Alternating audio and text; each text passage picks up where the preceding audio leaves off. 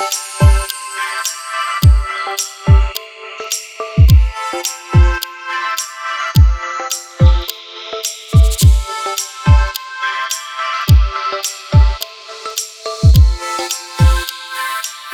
Friends, willkommen zum Prayer Focus. Schön, dass du da bist.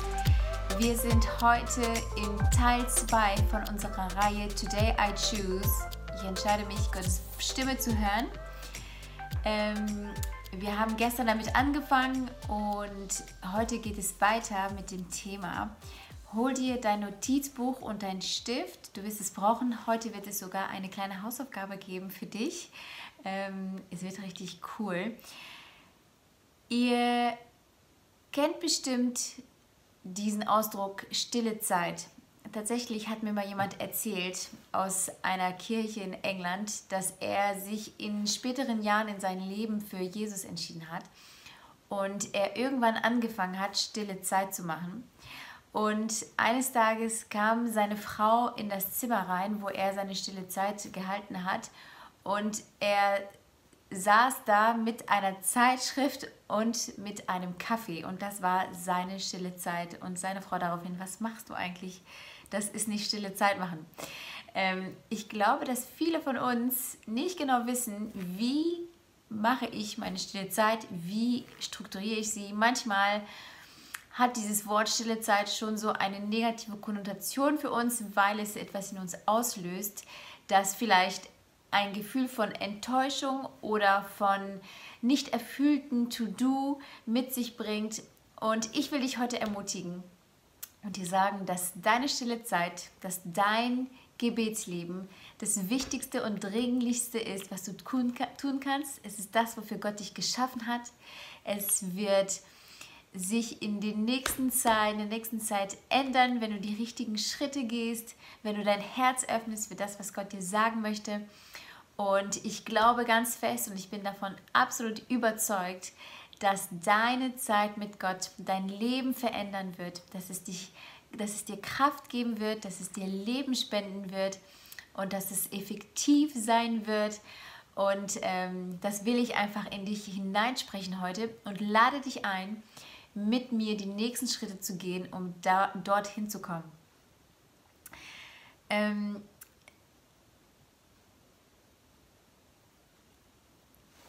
der erste Schritt, den wir gestern dafür besprochen haben oder den wir gestern besprochen, war, dass wir uns bewusst werden, was Gott eigentlich für eine Beziehung mit uns haben will. Dass er sich eine innige, tiefe Beziehung mit uns äh, wünscht, wo wir ihm begegnen können, wo wir Herz an Herz, Geist an Geist mit ihm kommen und wo wir von seiner Liebe zehren, wo wir seine Gegenwart genießen.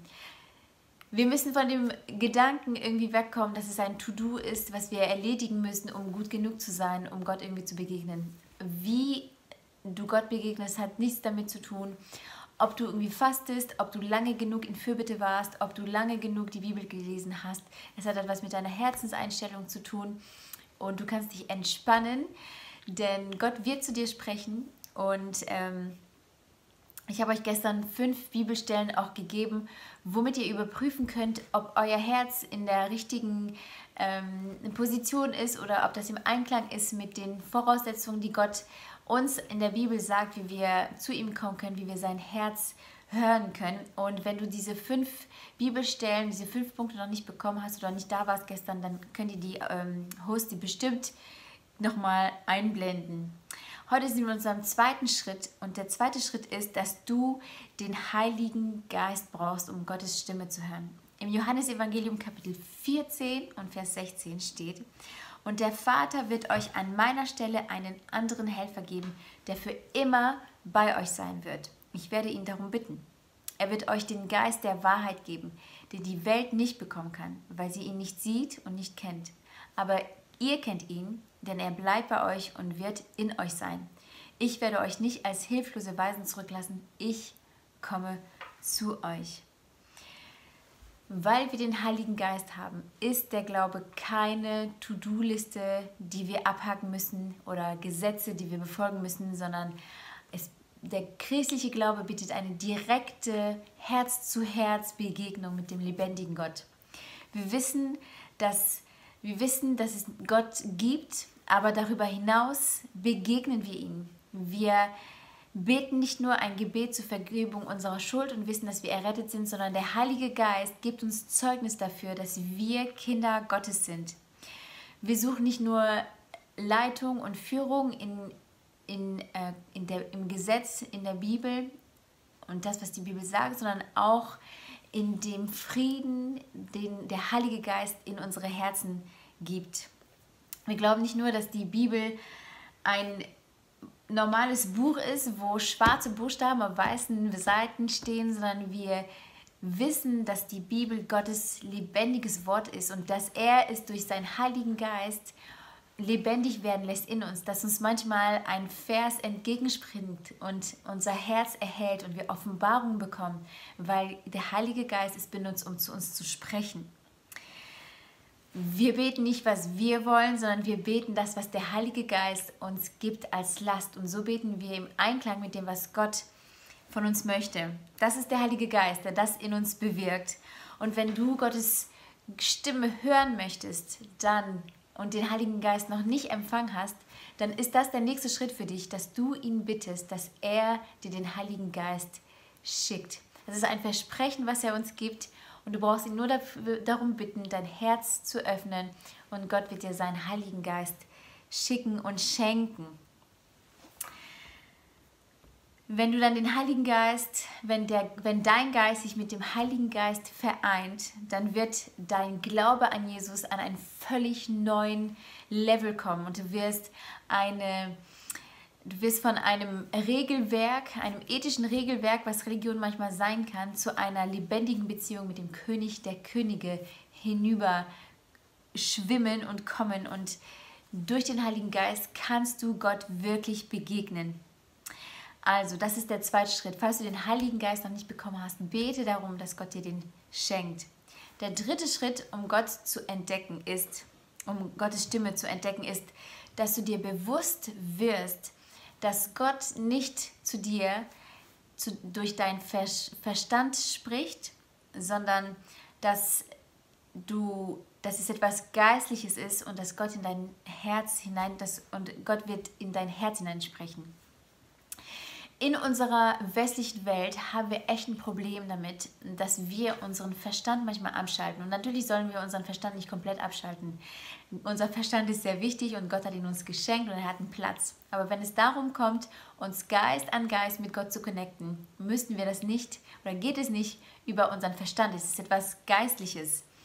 Wir lieben es zu rationalisieren, zu analysieren, zu überdenken und wir wollen alles verstehen. Und tatsächlich ist es so, dass wir Menschen mit zwei Gehirnhälften, dass Gott uns mit zwei Gehirnhälften geschaffen hat.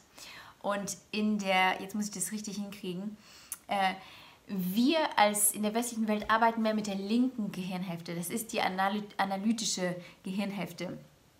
Die rechte Gehirnhälfte ist mehr so für ähm, Menschen, die mehr mit der rechten Gehirnhälfte arbeiten, sind eher musikalisch begabt, sind intuitiver, nicht so analytisch und haben eine bessere Vorstellungskraft. Tatsächlich fällt es Menschen, die mehr mit der rechten Gehirnhälfte arbeiten, einfacher, Gottes Stimme zu hören, als Menschen, die mit ihrer linken Gehirnhälfte arbeiten. Das Problem ist, dass 60 Prozent unserer Welt hier oder der westlichen Welt mehr mit der linken Gehirnhälfte arbeitet. Das ist natürlich für uns ein Problem oder könnte eine Hürde werden. Aber es gibt Wege, wie wir das über, wie wir das, ähm, wie wir darüber hinauskommen können. Und eine Bibelstelle in 2. Könige gibt uns einen Tipp dafür. 2. Könige 3, Vers 15. 2, Vers 15, da steht, sorry, ich bin im falschen Kapitel, da. Und zwar ist Elisha da unterwegs und er möchte von Gott hören. Er möchte seine Stimme hören und er möchte seinen analytischen Verstand, womit er denkt und Sachen berechnet, ab ein bisschen in den Hintergrund rücken lassen und Gottes Stimme hören. Und hier ist, was er tut. Aber nun lasst ein Hafenspieler kommen. Während das Hafenspiel erklang, kam der Geist des Herrn über Elisha und er sagte, so spricht der Herr und so weiter. Und jetzt, und dann fängt Gott an, mit ihm zu reden. Die Musik hat Elishas rechte Gehirnhälfte aktiviert. Klingt ein bisschen crazy und spacig, aber es ist so, dass wir mit unserer rechten Gehirnhälfte, wenn wir die aktivieren, besser Gottes Stimme hören können. Was kann uns noch helfen? Musik ist das Erste. Zweitens, wenn du Gottes Stimme hören willst, ähm, könnte es sein, dass es dir hilft oder was deine Gehirnhälfte, rechte Gehirnhälfte noch aktivieren kann, ist, dass du zum Beispiel dir vor deinem inneren Auge vorstellst, dass du irgendwo an einem schönen Ort mit Jesus sitzt, an einem See oder in einem Café, was auch immer du dir gerade vorstellen kannst. Das hilft dabei. Es ist eine Studie durch äh, ähm, eine Studie wurde gemacht, wo untersucht wurde, was beim Sprachengebet passiert. Tatsächlich ist es so, wenn wir normal reden, also unsere normale Sprache, läuft über die linke Gehirnhälfte, aber wenn wir in Sprachen beten, aktiviert ist die rechte Gehirnhälfte. Also, wenn du mit Gott sprechen möchtest, hier sind ein paar Schritte, die du machen kannst. Höre ruhige Lobpreismusik. Stell dir vor, dass du irgendwo mit Jesus sitzt, dass ihr zusammen seid. Sprech in Sprachen. Das alles wird dir helfen, um den intuitiven Fluss der, der Gedanken Gottes, die in dir, in deinen Geist hochkommen, besser zu hören. Gottes Stimme ist ein Schritt in die geistliche Welt. Und vielleicht hört sich das etwas kurios an für dich, dass wenn du Gottes Stimme hören möchtest, dass du dafür einen Schritt in die geistliche Welt machen musst. Und vielleicht hast du auch Angst davor. Je nachdem, was dein Background ist, kann ich das auch echt verstehen. Es, ähm, es ist etwas, was für manche von uns neu ist. Und deswegen will ich dir fünf Schutzplanken geben, damit du weißt, dass du, wenn du dich für die geistliche Welt öffnest, dass du in Sicherheit bist und dass du geschützt bist. Das erste ist, Fang an, Gottes Stimme zu hören und dich dafür zu öffnen, wenn du Christ bist. Damit meine ich, dass Jesus dein, dir deine, Schulden verge deine Schuld vergeben hat und dass er dein, der Herr deines Lebens ist. Zweitens, eine Schutzplanke ist, wenn du die, das Wort Gottes als unverfehlbares, wenn du die Bibel als unverfehlbares Wort Gottes ansiehst. Drittens, deine Liebe zu Gott findet Ausdruck darin, dass du regelmäßig die Bibel liest, dass du, dass du ähm, Bücher liest, die dich da tiefer hineinnehmen, dass du es liebst, vielleicht über Gottes Wort nachzudenken und zu meditieren, dass du einfach da nach einen Hunger hast nach Offenbarung von Gott. Viertens, du unterwirfst dich dem, was Gott dir schon aus seinem Wort ähm, offenbart hat. Fünftens, du hast geistliche Leiter, von denen du regelmäßig Input bekommst und wenn, es, wenn du damit anfängst, mit deinem Journal dir Sachen aufzuschreiben, die Gott dir gibt, ist es super wichtig, dass du zwei oder drei Leute, es können Leiter sein, es können Freunde sein, denen du vertraut, denen du das, was du aufgeschrieben hast, was Gott dir gegeben hat, dass du ihnen das zeigen kannst, damit sie das überbeten können und nachspüren können, ob sie der Meinung sind, dass Gott dir das gesagt hat oder ob das vielleicht von woanders herkommt. Und das Gute ist, du brauchst nicht ewig lange Christ sein, um diese Kriterien zu erfüllen. Es kann sein, dass du ganz frisch dabei, dabei bist und dass du zu allen diesen fünf Sachen ein Ja und Amen sagen kannst. Und das ist überhaupt kein, keine Überraschung. Das, ist, ähm, das, ist, das kann auf jeden Fall gut sein. Also, jetzt habe ich eine Hausaufgabe für dich. Und zwar, geh die Schritte, die ich dir gesagt habe. Ich ermutige dich dazu, Erstens, wenn du den Heiligen Geist noch nicht empfangen hast, bitte Gott, dass er ihn dir schenkt, dass er ihn dir schickt. Lese die Apostelgeschichte darüber, da wirst du ganz viel darüber erfahren, was das bedeutet. Zweitens, mach dich bereit. Aktiviere deine rechte Gehirnhälfte, wenn du ein, ein Lefty bist. Mach die Musik an, stell dir vor, du sitzt mit Jesus, red in Sprachen und dann schreib Jesus einen Liebesbrief.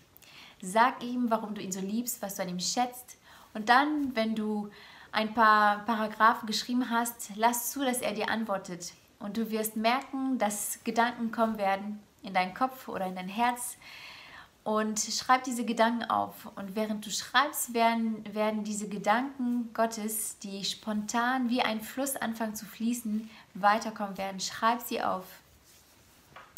Und er wird dir sagen, wie sehr er dich liebt und was er an dir schätzt. Und wenn du fertig bist, Schick es jemanden, den du vertraust, frag sie oder frag ihn, was er darüber denkt. Danke Gott für das, was er dir gesagt hat. Und ja, ich wünsche dir auf jeden Fall viel Spaß damit. Es wird richtig aufregend sein, wenn Gott anfängt zu dir zu sprechen und du seine Stimme und seine spontane Gedanken in dir wahrnimmst. Ähm, wir beten kurz und dann sage ich euch, was wir morgen machen. Jesus, ich danke dir, dass du zu jedem Einzelnen von, von uns sprichst. Ich danke dir, dass dein Wort sagst, dass wir als deine Schafe deine Stimme kennen dürfen und hören können. Ich bete für jeden Einzelnen, der gerade zuhört. Ich bete, dass du ja deutlich redest. Ich bete, dass sie, dass jeder von uns sich auf dich fokussieren kann, uns vorstellen kann, können, wie du bei uns bist und dass wir einfach deine Stimme wahrnehmen. Und ähm, ich bete einfach, dass du diese Übung segnest, Herr, dass du da äh, präsent bist und gegenwärtig bist. Dafür danke ich dir, Herr. Amen. Amen.